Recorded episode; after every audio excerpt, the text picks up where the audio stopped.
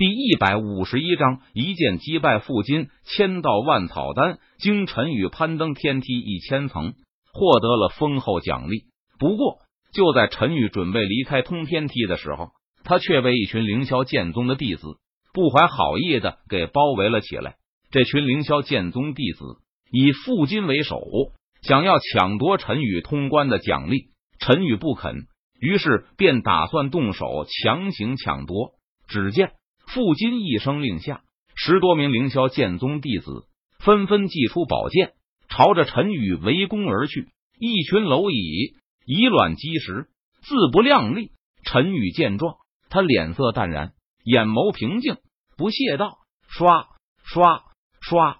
陈宇，陈宇右手虚握剑指，他施展虚空凝剑诀，凝聚出一道道凌厉的剑气。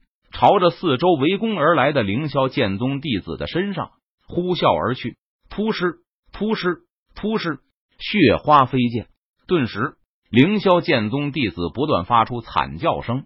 围攻陈宇的所有凌霄剑宗弟子全部倒在了地上。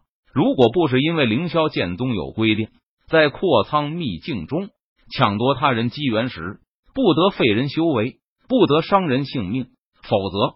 陈宇瞄准的就是不是这些凌霄剑宗的肩膀部位，而是他们的眉心或者心脏部位了。当然了，这些凌霄剑宗弟子的肩膀被剑气洞穿，鲜血直流，不休养上个把月，是别想再和别人动手了。废物，一群废物，连一个人都收拾不了，居然还要我亲自出马！傅金见自己的跟班全部被陈宇打趴下了。他不由得大声斥骂道：“小子，怪不得你能通关，果然有点本事。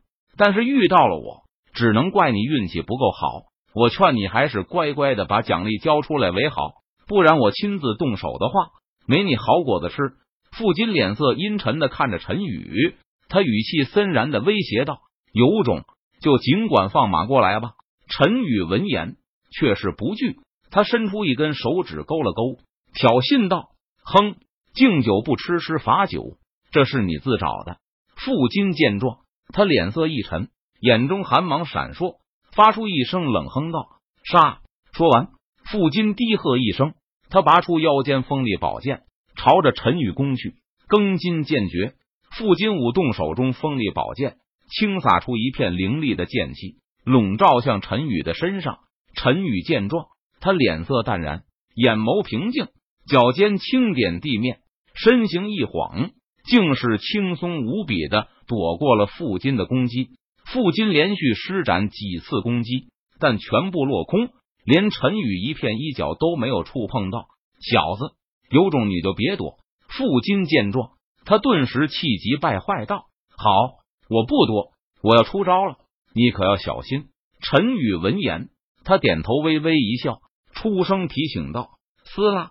陈宇祭出斩仙剑，一剑劈出，基础剑诀第一式拔剑式，扑哧，血液飞溅，傅金的小腹直接被凌厉的剑气锋芒撕开，连肠子都露出来了。呜，这这怎么可能？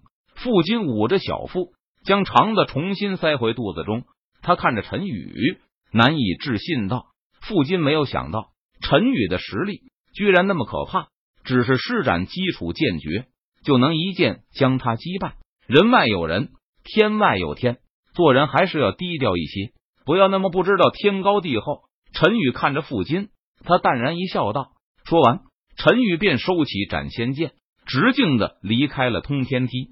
陈宇完全不担心傅金会死。傅金身为武者，生命力顽强，他只是切开对方的小腹而已，又没有伤到对方的要害。”不过，傅金恐怕要在床上躺上三个月才能恢复正常了。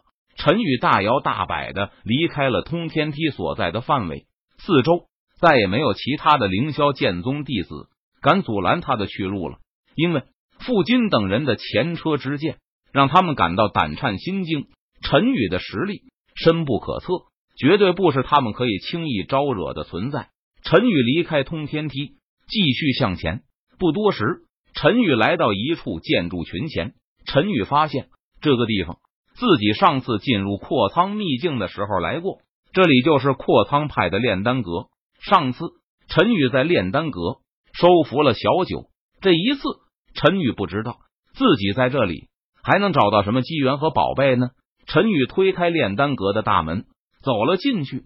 原本炼丹阁四周都是一片废墟，但是柳玄宗和凌霄剑宗的长老将四周的建筑重新复原。柳玄宗和凌霄剑宗的长老在炼丹阁内重新布置了许多考验，放置许多机缘和丹药。对此，陈宇根本看不上，他就没有去闯那些考验了。陈宇一路向前，他来到了上次收服小九所在的最后一间炼丹室里。炼丹阁最大的机缘和宝物就是小九，可惜上次已经被陈宇收服。陈宇在炼丹室看了看，发现。炼制小酒的那座丹炉还在，只是陈宇不会炼丹，他要这座丹炉似乎也没有用处。对了，我今天还没签到，不知道我在这炼丹室里签到会获得怎样的奖励。陈宇突然想起来，他进入阔仓秘境后还没有进行过签到系统，我要签到。陈宇在心中默念道：“滴，恭喜宿主签到成功。”获得万草丹经一卷。很快，在陈宇的脑海中响起系统那冰冷的机械声。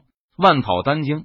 陈宇闻言，他心中疑惑道：“陈宇，打开系统的虚拟背包，查看起关于万草丹经的信息。万草丹经，一部记载食草炼丹知识的书籍，其中一共记载了上万种灵草的信息，如图样、药性、习性等。卷末还记载了上百种丹方。”很快，在陈宇的脑海中浮现出关于万草丹经的信息来。陈宇见状，他心中顿时大喜，还真是瞌睡了，系统就送来了枕头，真是踏破铁鞋无觅处，得来全不费工夫。这下子，那座丹炉就能派得上用场了。陈宇打算学习万草丹经，然后自己开始学着炼丹。想到这里，陈宇不再犹豫。他立即选择从系统的虚拟背包中将万草丹经提取出来。轰！庞大的信息流涌入陈宇的脑海中，陈宇只觉得头脑一阵晕眩，随后就恢复了正常。万草丹经的内容已经全部烙印在了陈宇的脑海中。